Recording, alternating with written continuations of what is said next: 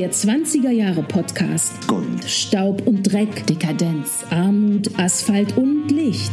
Anne Casting von Zeitreisen Und Else Edelschal von Bohem Sauvage. Nehmen euch mit auf eine Zeitreise in die Weimarer Republik. Sie ist mondän, Frivol. Verrucht Radikal. modern. und bittersüß. Tanz mit, Mit uns auf dem Vulkan.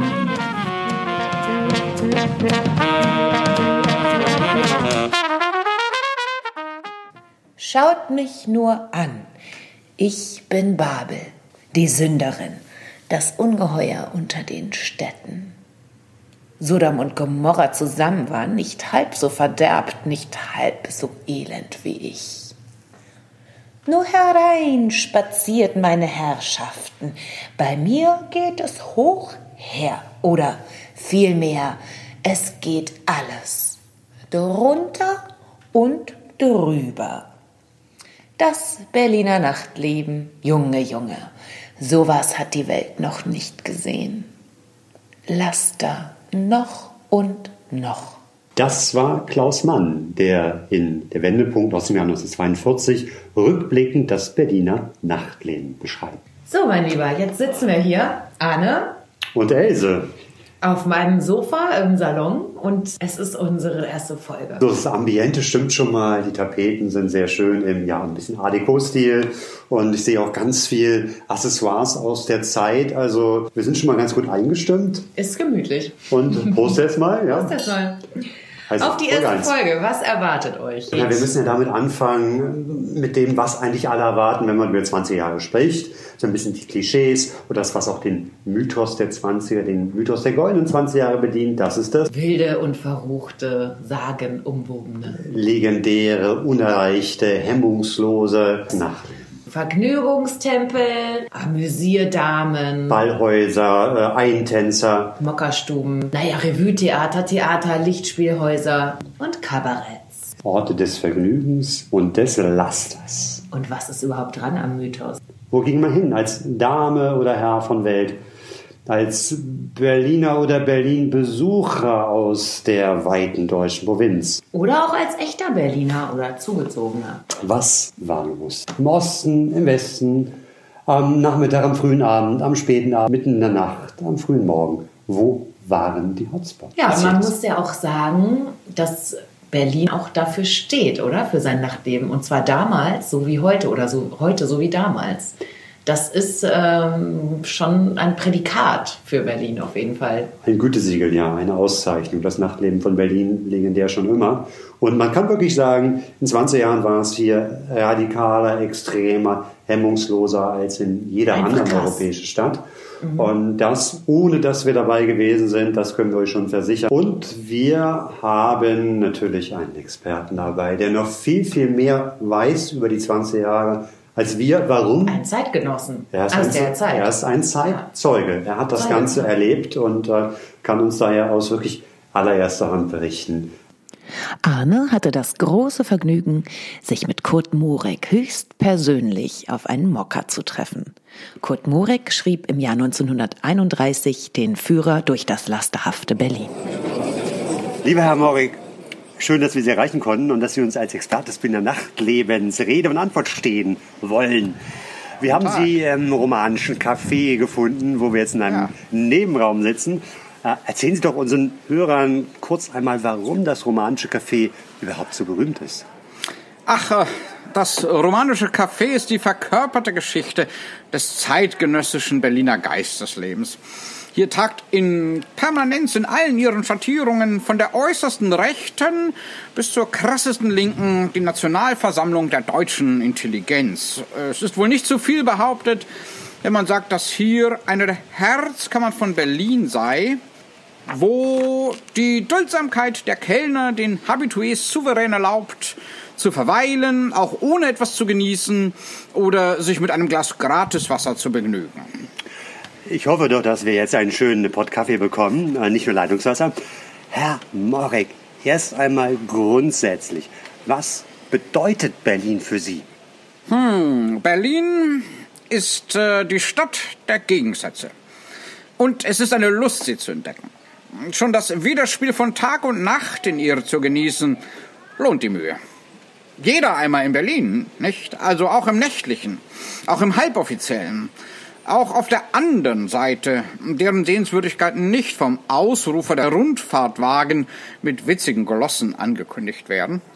Also den Baedeker sollen wir lieber zu Hause lassen, den braucht man im Nachtleben nicht. Außerdem haben wir Sie als Expertin. Wir haben gehört, dass rund um die Friedrichstraße viel los sein soll. Ach, Friedrichstraße ist keine Wertmarke mehr. Es ist oft sogar ein Misstrauensvotum. Alles ist um ein paar Grade gesunken, alles ist ein wenig unzeitgemäß, alles ist etwas Vergangenheit geworden. Ach so, den Niedergang haben wir dann wohl verpasst. Wo, wo geht's denn hin? Wo äh, kann man sich so richtig amüsieren in Berlin? Tauentzienstraße, Kurfürstendamm. Zwei Schenkel eines stumpfen Winkels, die bei der Gedächtniskirche zusammenstoßen. Hier ist Berlins Boulevard. Alles, was ein Mensch des 20. Jahrhunderts an Bedürfnissen und Genüssen zu befriedigen hat, das bietet sich ihm auf dieser Wegstrecke. Der Kurfürstendamm ist die jugendlichste Straße Berlins, die ja, frische Blutader des neuen Westens. Hier herrscht Jugend und unter ihrer Devise verjüngt sich was die Grenzen eigentlich überschreiten. Die jugendlichen Gestalten des Kurfürstendamms sind nicht mehr so zerbrechlich und blutleer wie die, die uns einst auf dem Tauenziehen begegneten. Ach, äh, und, und die vom Tauenziehen? Was ist mit denen? Ja. Ah, Townsend Girls, das war der Inbegriff einer gewissen Verruchtheit, einer raffinierten Weiblichkeit, einer dämonisch schillernden Perversität. Das war etwas, was man in erotikschwangeren Romanen mit Sumpfblumen ansprach und was man als eine Spezialität des berlinischen Sündenbabels qualifizierte. Aber die Townsend Girls von damals sind Mütter geworden, wenn sie auch vielleicht dank Bubikopf und Kosmetik aussehen, als wären sie nur die älteren Schwester ihrer Töchter. Das Sündenbabel, da haben wir es mal wieder. Herr Morek, wie fängt man denn so einen Tag oder so eine Nacht an? Für die besonders Tanzwilligen soll es ja schon nachmittags die Möglichkeit nach Zerstreuung gegeben haben. Ist das richtig? Ja, das Bedürfnis der Frau nach Abwechslung und Zerstreuung, nach Geselligkeit, Licht, Musik, Tanz, Bewunderung, ihre Schaulust und Lust gesehen zu werden, hat die Einrichtung des 5-Uhr-Tees geschaffen. Der berühmte 5-Uhr-Tee. Aber mit dem Tanzen ging es ja danach auch munter weiter. Welche Bandbreite bietet Berlin? Ah, es gibt da Tanzflächen von einem Quadratmeter bis zu einem Quadratkilometer. Und was sich darum herum aufbaut, das stuft sich von der Kaschemme bis zum Palast. Ebenso verschieden ist die Gesellschaft. Es geht von der Molle bis zum Sekt, vom Eisbein bis zum Malosol. Malosol, also Kaviar, da sind wir so ein bisschen in Charlottengrad angekommen, dem russischen Berlin. Ähm, kommen wir zum Flirten. Heute haben wir Tinder. Damals war die Kontaktaufnahme etwas direkter. Wie waren denn so die Chancen an einem Abend, zum Beispiel für mich als Mann, eine Frau kennenzulernen? Der fühlbare Männermangel hat die Frau vor die Wahl gestellt, nicht wählerisch zu sein oder allein zu bleiben. Selbst das männliche Ekel hat heute immer noch 90-prozentige Hoffnung auf Erfolg. Masseure, Kellner, Friseure und ähnliche Berufsvertreter, die in engere Berührung mit der Frau der besseren Kreise kommen, sind heutzutage stark gefragte Bedarfsartikel und werden als äh, Kavaliere lebhaft in Anspruch genommen. Das bringt einen neuen, eigentümlichen, wenig sympathischen Ton in das gesellige Leben der Öffentlichkeit. Aber es ist nun mal so. So ist es. Das können wir nicht ändern. Kommen wir zur Hygiene. Wir haben gelesen von zahlreichen private Badeanstalten, aber da ist es wohl etwas schwieriger, diese zu finden oder äh, generell dort Einlass zu bekommen. Ja, aber es gibt auch öffentliche Badeanstalten, in deren Bassin man bei magischer Beleuchtung sich im Wasser tummeln kann. Im Volksmund kursiert über sie die Bezeichnung Nuttenaquarium. Was eine Nutte ist, das weiß so ziemlich jeder, der einmal in Berlin war. Es bezieht sich auf gewisse junge Mädchen und ist schon keine Schmeichelei mehr, aber noch keine Beleidigung. Es ist lediglich eine hm, charakterisierende Feststellung. Der Aktionsradius der Nutte ist sehr groß. Er fängt beim Flirt an und endet nun, das ist schwer zu sagen, aber leicht zu verstehen. Also die Nutte bewegt sich nicht nur auf dem Lande, sondern auch im Wasser. In Berlin soll es sogar eine Hölle geben. Ist das richtig? Ja, in ihr hat sich das Kabarett Montmartre aufgetan, weil die Hölle allein vielleicht doch kein hinreichend anziehender Aufenthalt ist. Hier gibt es nackte Frauen zu sehen, die auf der Bühne ihre beinahe hundert Beine in die Luft werfen. Kleine Revuen mit einem großen Aufwand von freigebig annoncierter Schönheit und die Nachtrevue am Kurfürstendamm. Vielleicht ist es ein Druckfehler oder Zensurvorsicht, was hier aus der Nacktrevue eine Nachtrevue gemacht hat. Und man verlässt sich auf das Assoziationsvermögen des Publikums. Man hat sogar aus der wirklichen Hölle, in der er zweifellos für seine Missetaten in Feuersgluten schmort, den Marquis de Sade zu einem Gastspiel beschworen. Es gibt ja auch viele homoerotische Lokale in Berlin. Schwule und Lesben sind dort jeweils herzlich willkommen. Aber wie war die Durchlässigkeit solcher Orte für das jeweils andere Geschlecht? Ah, Männer ausgeschlossen. Das ist Prinzip im Damenclub Montbijou, der im Tanzpalast Zauberflöte an der Kommandantenstraße im Erdgeschoss tagt. An diesem Grundsatz wird mit äußerster Strenge festgehalten. Weibliche Gäste werden zugelassen. Wer als Mann hinein will, der muss sich gut verkleiden. Dann allerdings, was man im Übrigen an Männerkleidern sieht, das sind natürlich Frauen. Aber ein Mann wird in Männerkleidern niemals so aussehen wie eine verkleidete Frau. Während er in Frauenkleidern nicht so leicht zu erkennen ist, denn es gibt dort Frauen, die noch männlicher aussehen als ein Mann. Herr Morek, wo kann man denn das kriminelle Berlin, die Orte des Verbrechens finden, da wo die Ganoven ein- und ausgehen. Also echte Verbrecherkeller, von denen man außerhalb Berlins sich mit einer Gänsehaut über dem Rücken furchtbare Dinge zuflüstert, die gibt es nicht mehr. Es gibt sie nicht mit der nach der Öffentlichkeit hin offenen Tür. Es gibt sie in der Hauptsache mit clubhafter Abgeschlossenheit. Das Verbrechen hat sich organisiert und äh, duldet nicht den neugierigen Andrang der anderen Seite. Er schadet dem Geschäft, er stürzt eine glatte Abwicklung, er bringt Gefahren mit sich. Die früheren Keller und Kaschemmen, die Rendezvousplätze der Verbrecherwelt, die Stammkneipen der schweren Jungs, wie es sie an der Joachim, Borsig, Augusten, Marien, Linienstraße gab, sind geschlossen. Herr Morre, kann man denn so eine durchtanzte, durchfeierte Nacht auch übergehen lassen in einen ja, schönen Tag? Ja, immerhin sei gesagt, dass es in den schönen Jahreszeiten, die schon einen frühen Aufenthalt im Freien erlauben, sehr reizvoll ist, nach einer solchen Nacht mit der Untergrundbahn nach Onkel Toms Hütte oder zur krummen Lanke hinauszufahren, um dort auf weiter Terrasse in der Morgensonne das Frühstück einzunehmen.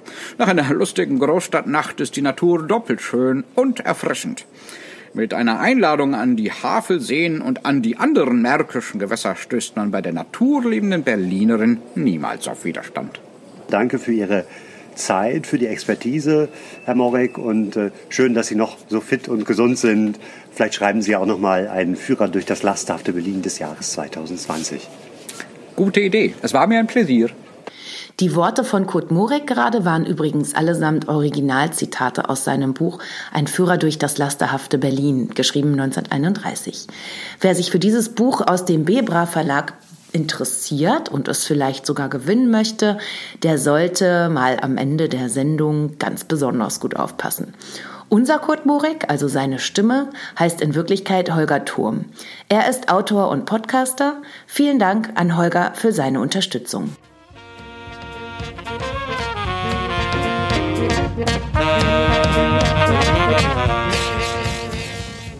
Also du bist ja die Expertin für das Nachtleben der 20 Jahre, weil du regelmäßig die 20 Jahre Partys, Bohem Sauvage, Partyreihe organisierst. Ist das bei euch so wie im wirklichen Berliner Nachtleben der 20er Jahre?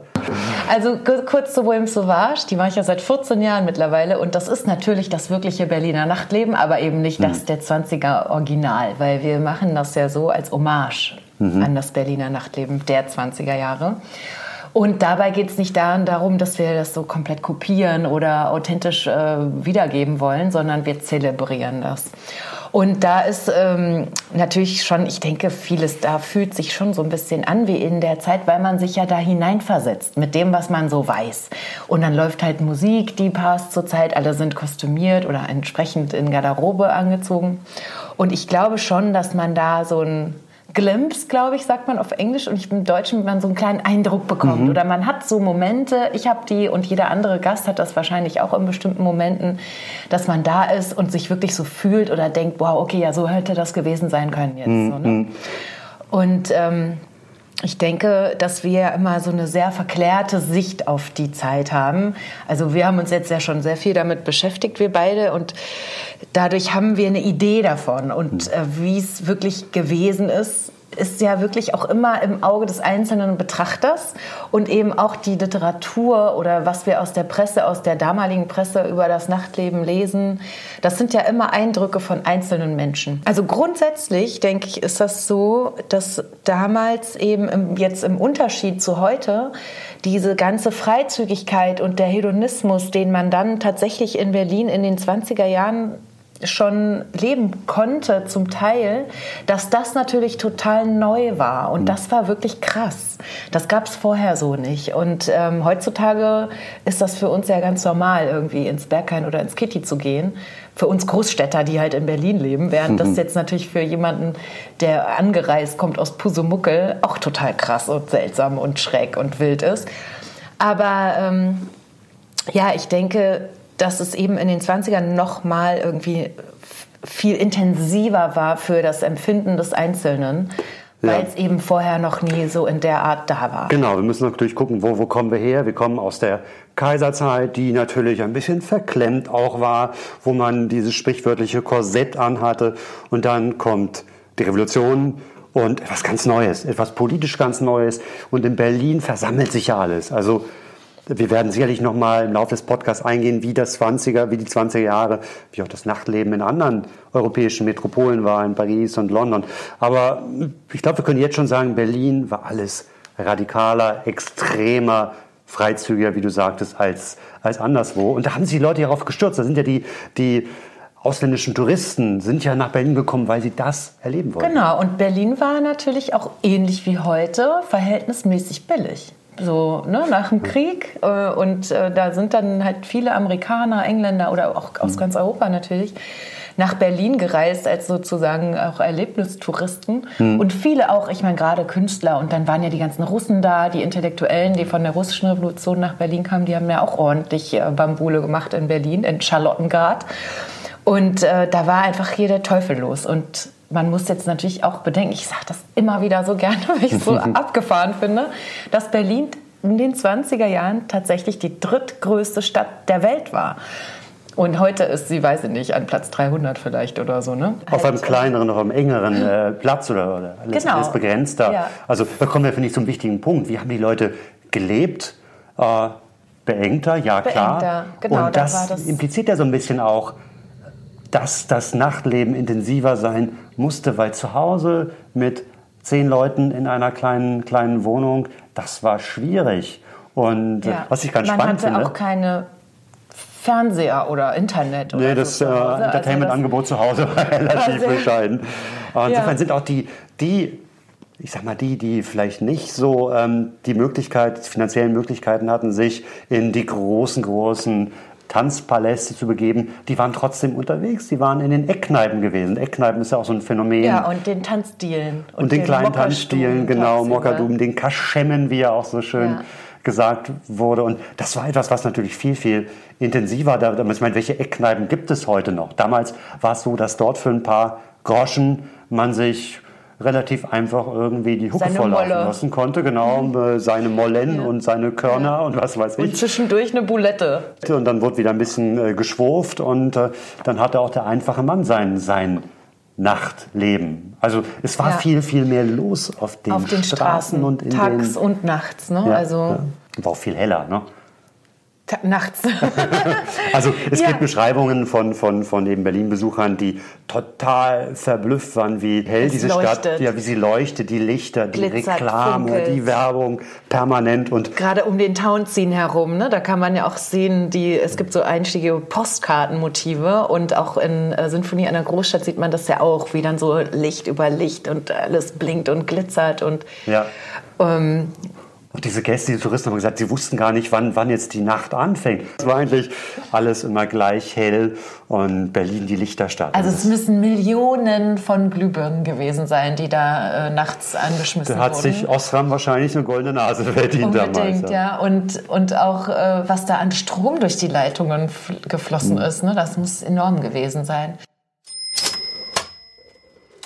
Wo kann man etwas erfahren über das Nachtleben der 20 Jahre, beziehungsweise wo haben wir recherchiert? Wir haben natürlich viel gelesen, seit Jahren oder fast Jahrzehnten, unterschiedliche Bücher. Ja, Ähm, Bücher aus der Zeit und Bücher über die Zeit. ob es jetzt ein Erich Kästner ist, ein Kurt Tucholsky, ein Christopher Isherwood oder vielleicht auch, was auch sehr spannend war, Stadtführer, die entweder mehr das offizielle oder das inoffizielle Berlin geschildert haben. Und daraus haben wir dann für uns für heute fünf Orte herausgezogen, die die verschiedenen Facetten der 20er Jahre, des Nachtlebens der 20er Jahre repräsentieren, ähm, unterschiedlicher Couleur und die wollen wir euch jetzt präsentieren. Und ich würde gerne mal anfangen mit einer ja, wahrhaft großen Dem allergrößten Lokalität. wahrscheinlich, oder? Allergrößten, dem Haus Vaterland.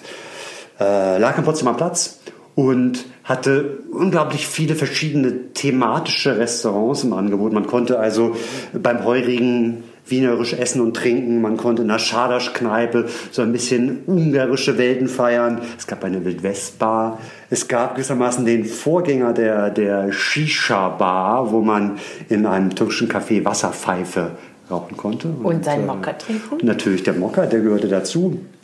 Also Erlebnisgastronomie von, von aller möglicher Couleur. Ja, eine richtige, richtige Weltreise konnte man machen. Und es war wirklich tatsächlich das allergrößte, der allergrößte Vergnügungstempel von allen in Berlin, oder? Also das war Unfassbar ein groß, ja. riesengroßes Mit dem Kino. Gebäude für Tausende von Zuschauern und insgesamt hattest du gesagt eine Kapazität von Etwa zu 8000 Leute. 8000 ja, ja. Leute gleichzeitig an einem Abend oder sozusagen in Genau, einer genau. Nacht. Es gab ja nicht nur diese internationalen Restaurants, sondern auch verschiedene deutsche Themenrestaurants. Sehr schön finde ich als Norddeutscher natürlich die Bremer Kombüse. Mhm. Die Bayern natürlich ganz groß vertreten, riesiger, riesiger Biersaal. Aber das Highlight waren, waren wahrscheinlich die, die Rheinterrassen gewesen, ähm, wo es alle 30 Minuten ein Rheingewitter gab. Also technisch total Ein rheinländisches Gewitter. Absolut, also als richtig es war, aber technisch formvollendet. Wenn ich das richtig sehe, also ich, ich habe ja Fotos gesehen, da sind da so Glasscheiben eigentlich, wo das dann hinter, also es findet hinter den Glasscheiben statt, so dass man als im Publikum oder wenn man dann da sitzt und seinen rheinischen, was auch immer Sauerbraten isst, nicht nass wird, ja. Also man wird abgeschirmt. Ja, so ein paar Aber Tropfen sollen wohl rübergekommen sein. tatsächlich? Genau, aber vor allem natürlich so richtig, richtig Soundkulisse, Donner, Blitze. Und das war eine, eine richtige, richtige Attraktion, ein richtiger Kracher. Du hast natürlich Mhm. einen Lorelei-Felsen gesehen dort. Also es war ästhetisch auch ganz schick. Und das alles alle 30 Minuten. Also daher eben dieser, dieser Spruch eben, äh, in Haus Vaterland isst man gründlich, hier gewittert's stündlich. Stündlich. Also eigentlich halbstündlich. Und angeblich sind manche Gäste da wirklich dann mehrere Stunden geblieben, weil sie ein Gewitter nach dem anderen irgendwie mitnehmen wollten. Und sag mal, also es ist ja so, man ist ins Haus Vaterland als Berliner jetzt nicht unbedingt hingegangen. Das war schon eher so eine Touristenattraktion eigentlich, oder? Und dann, Ja, aber wenn man dann als Tourist da hingegangen ist, ist man dann so nachmittags zum Essen und ist man dann dann den ganzen, den ganzen Abend und die ganze Nacht geblieben? also man dann konnte, theoretisch konnte man äh, ewig bleiben. ins Ne? Kino. Alles Mögliche, ne? genau. Dann konntest du vorher ein Aperitif trinken und konntest äh, dann, dann, dann schön essen, dann, dann Sauerbraten oder dann, dann Schweinshacken. Dann konntest du noch tanzen. Also es war wirklich für alle was da. Und ja, klar, die, die Berlin-Besucher sind wohl besonders angezogen worden. Ähm, also wenn man Besuch hatte, hat man ihn dann mitgeschleppt. Aber ganz ehrlich, ich wäre da sofort hingegangen. Na klar, Wo- wahrscheinlich ist jeder einmal da hingegangen, wenn du halt wissen wolltest, was in deiner Stadt so los ist. Ich frage mich ja immer, was wäre das heute? Ne? Also wie kann man sich sowas heute vorstellen? Wo gibt es sowas heute?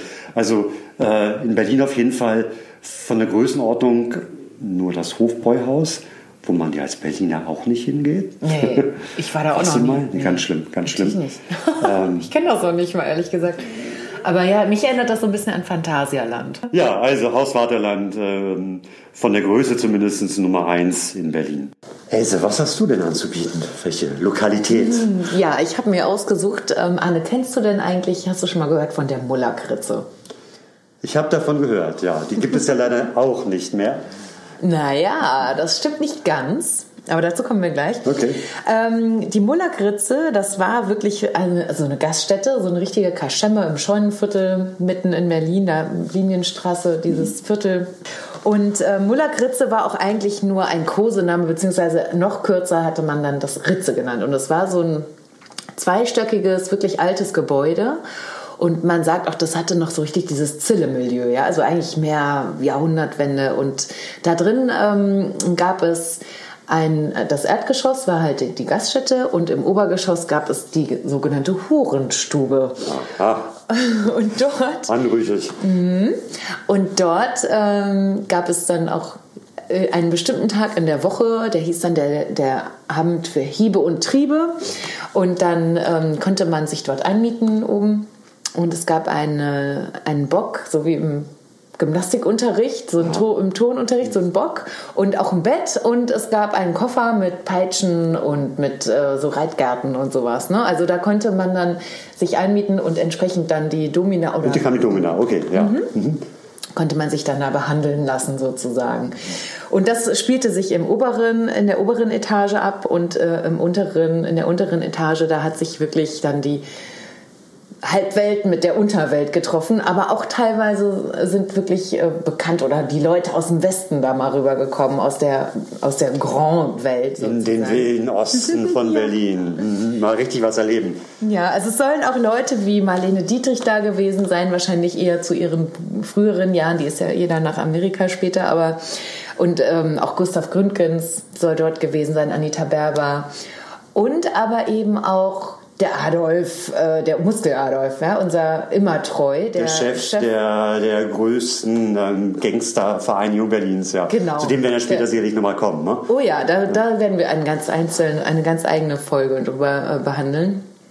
Das war jedenfalls der mit seinen Ringbrüdern, der dann auch die Unterwelt dort vertreten hat.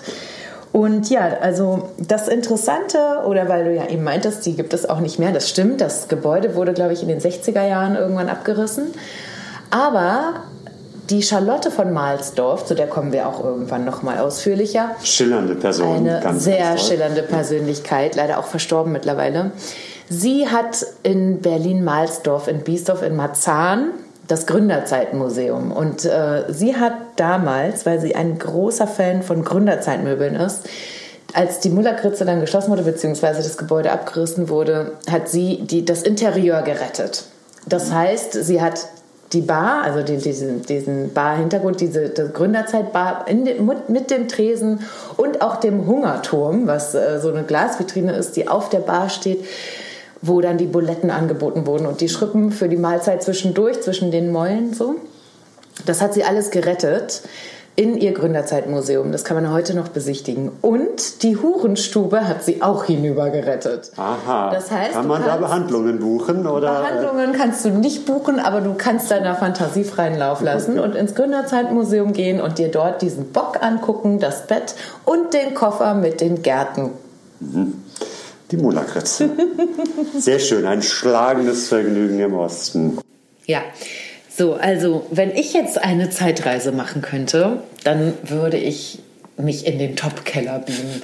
Der Topkeller, das ist eine Lokalität in der Schwerinstraße in Schöneberg und eigentlich vornehmlich bekannt für sein lesbisches Treiben.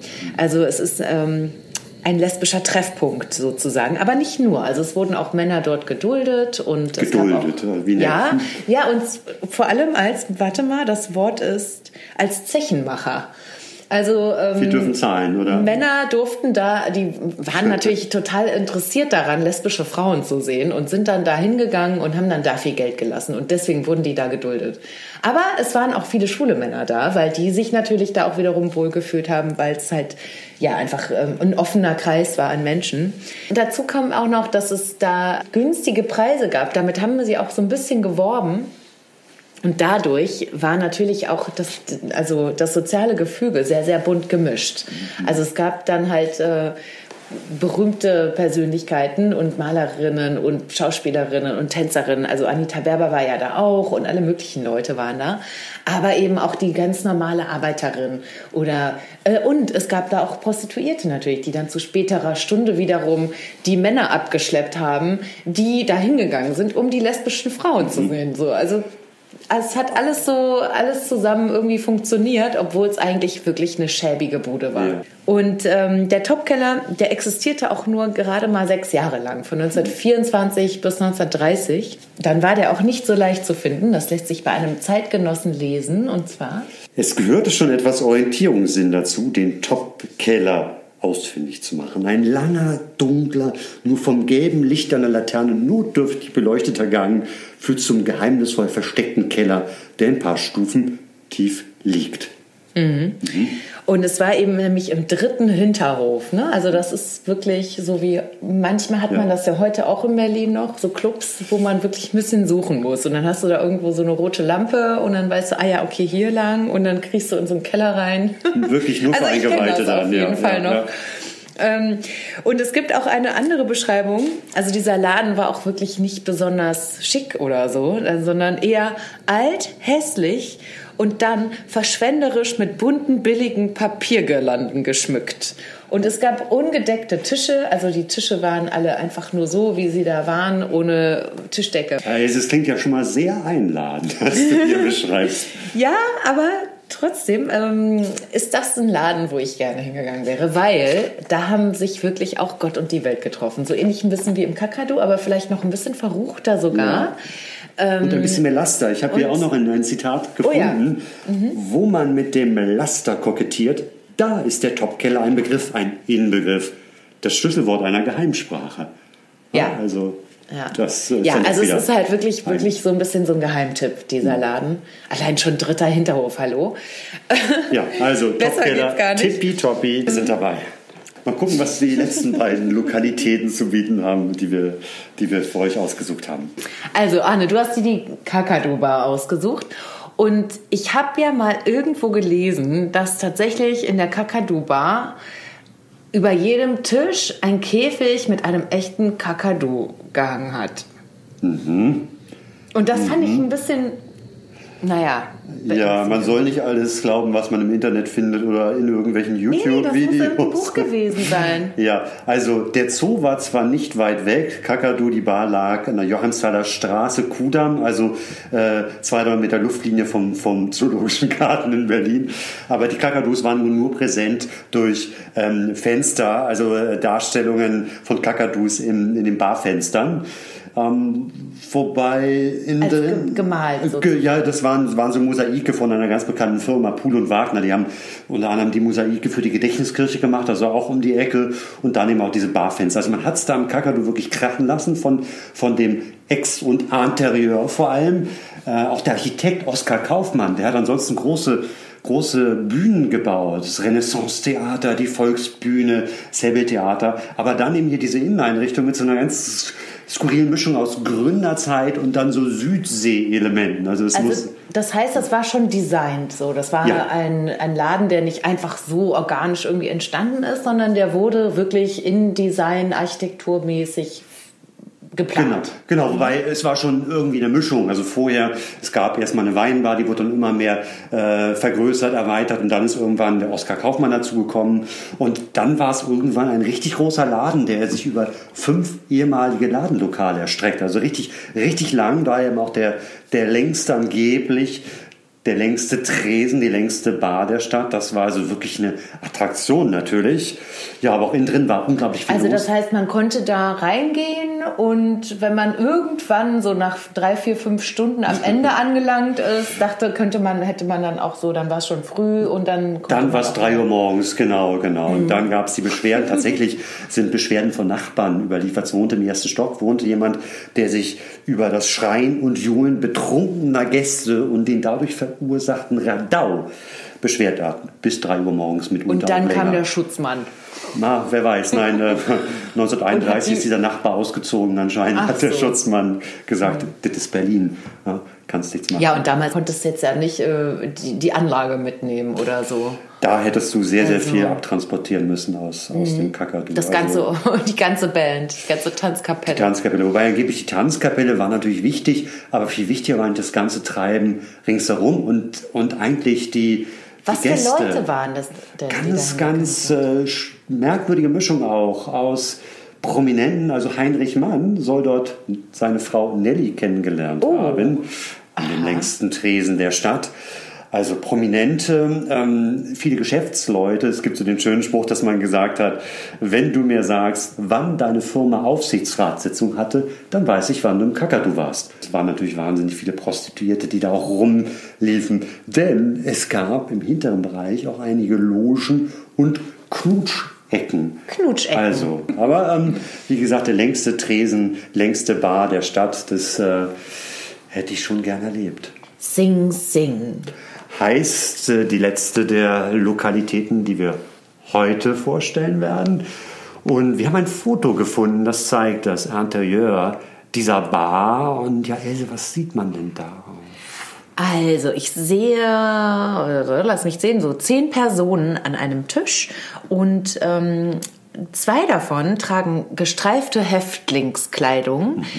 Zwei davon tragen, naja, so Uniformen, wie so Aufseheruniformen ungefähr. Und dann sitzen verschiedene Leute am Tisch und die Löffel und die Teller sind so festgekettet. Und vergitterte Und- Fenster, ne? Genau, und dann gibt's eine Tür, da steht Nummer 18 dran und da ist auch so ein gestreifter Häftling als Bild drauf mit noch einem Gitter in der Tür. Wir werden dieses Foto für euch übrigens auch noch teilen auf unseren sozialen Medien, weil es wirklich großartig ist. Und jetzt kommen wir zu der Auflösung, denn Sing Sing, der Name der Bar, oder Sing Sing, das bezieht sich auf das berüchtigte Gefängnis im Bundesstaat New York. Und tatsächlich ist es im Grunde genommen wie ein Gefängnis gestaltet, Zuchthausambiente. Zuchthausambiente, genau. Und ähm, der Es Clou ist die Henkersmahlzeit, die man hier auf dem Bild sehen soll übrigens. Denn einer wird ausgewählt, das ist der Clou. Einer wird ausgewählt zu späterer Stunde und wird geführt auf einen ganz besonderen Stuhl, wo er dann auch noch festgebunden wird. Es ist der elektrische Stuhl. Also Das einmal könnte man heute nicht mehr machen, ne? wird jemand über die Klippe springen. Äh, also ja, das ist dann wirklich auch nochmal Erlebnisgastronomie. Ja, Verrückt. steht so ein bisschen auch für die Kreativität, die auch das Nachtleben der Zeit kennzeichnet. Und so ein bisschen diese Sensationslust oder Sensationsgier. Ja, und Gefängnis irgendwie mit Aufsehern und Häftlingen, das hat auch irgendwie so ein bisschen Rollenspielcharakter irgendwie. Ja. Das hat auch was Verruchtes. Aber grundsätzlich ist es ja so, ich meine, in den äh, Berlin war damals schon die Hauptstadt des Verbrechens. Man wollte diese Unterwelt auch versuchen zu finden. Und da war so eine Kneipe wie Sing Sing natürlich gut geeignet. Ja, ich habe ja noch ein anderes Foto gesehen, wo auch dann die ganze Tanzkapelle auch in diesen Häftlingskostümen war. Und also es war halt Ja. einfach das Motto dieser, dieses Ortes. Und wenn man da reinkam als Gast, konnte man sich dann aussuchen, ob man jetzt auch so ein Kostüm tragen wollte, also so eine gestreifte Häftlingsuniform oder eher so eine Aufseheruniform oder was denkst du, wie war Das das? müssten wir die Zeitzeugen tatsächlich man noch mal fragen. rausfinden. Aber ich glaube, man man könnte wurde auch einfach nur. Zuschauer sein Genau, ne? genau. oder Voyeurist sozusagen. Mit einer Rubrik wollen wir euch jede Woche Freude machen, aber vor allem uns natürlich auch, nämlich Mit dem selten gewordenen Wort der Woche. Worte, die damals in der Weimarer Politik in den 20 Jahren verwendet wurden und dann irgendwann so nach und nach ausgestorben sind, kaum mehr verwendet werden, obwohl sie so wunderschön sind. Das selten gewordene Wort der Woche. Schuft. Ein Schuft ist jemand, der sich ungehörig, unflätig, unhöflich oder ungehobelt benommen hat, insbesondere gegenüber einer Dame. So wird der empörte Ausruf Sie Schuft auch typischerweise aus dem Munde einer Dame zu vernehmen sein. Schufte sind immer Erwachsene, oft zum Beispiel gealterte Flegel, nie jedoch Lümmel, die mit den Jahren nichts oder jedenfalls nichts Gutes dazugelernt haben. Überraschen Sie doch mal einen Zeitgenossen mit dem Ausruf Sie Schuft, der Sie zum Beispiel in der U-Bahn anrempelt, Ihnen das Taxi vor der Nase wegschnappt oder Sie vor einem Rendezvous kurzerhand mit einer fadenscheinigen Ausrede versetzt.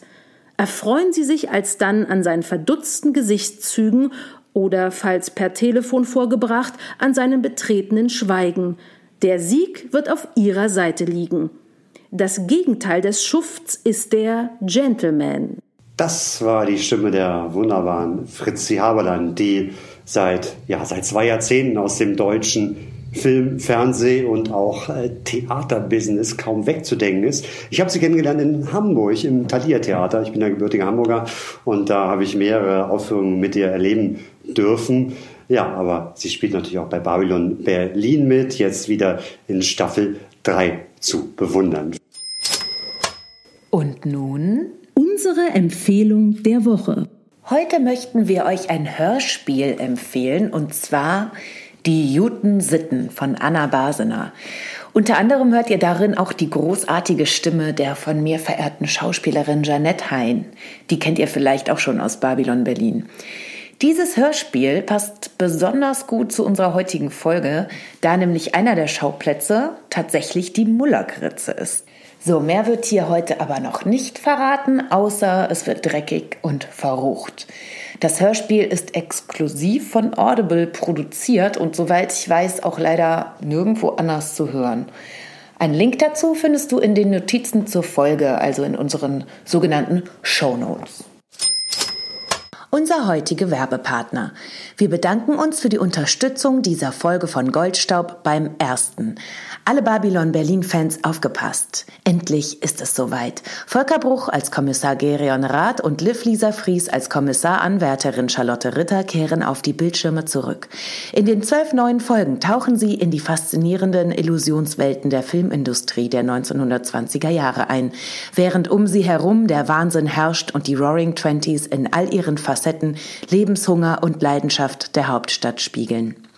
Gleich mit drei Folgen und einer begleitenden Dokumentation startet die dritte Staffel unter der Regie von Henke Handlüchten, Achim von Borries und Tom Tikwa am Sonntag, 11. Oktober um 20.15 Uhr im ersten. Für alle, die es nicht abwarten können, sind die ersten Folgen bereits ab Freitag, 9. Oktober 20.15 Uhr online first in der ARD Mediathek abrufbar und dann ab dem 11. Oktober sogar die komplette neue Staffel sowie die Staffeln 1 und 2.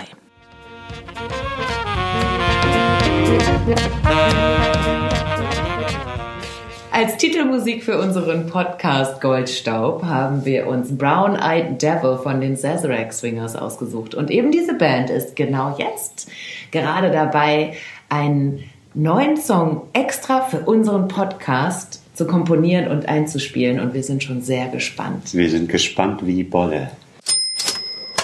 Und nun aufgepasst, es gibt eine Verlosung. Dieses wunderbare Buch. Ein Führer durch das lasterhafte Berlin. Das deutsche Babylon 1931 von Kurt Morek. Können wir euch echt sehr, sehr empfehlen. Und weil wir es so empfehlen können, äh, verlosen wir das. Und zwar nicht ein, nicht zwei, sondern drei Exemplare, die uns der Bebra Verlag zur Verfügung gestellt hat. Vielen Dank dafür. Und was müsst ihr dafür machen? Ihr müsst einfach eine E-Mail schicken an post.gold-staub.de und vielleicht auch was reinschreiben. In dem Fall würden wir gerne von euch wissen, in welchem Etablissement der 20er Jahre, von denen, die wir vorgestellt haben, wir euch antreffen würden und warum. Außerdem freuen wir uns so oder so über eure elektronischen Nachrichten an post.gold-staub.de. Wenn ihr Anregungen und Ideen habt, nur her damit.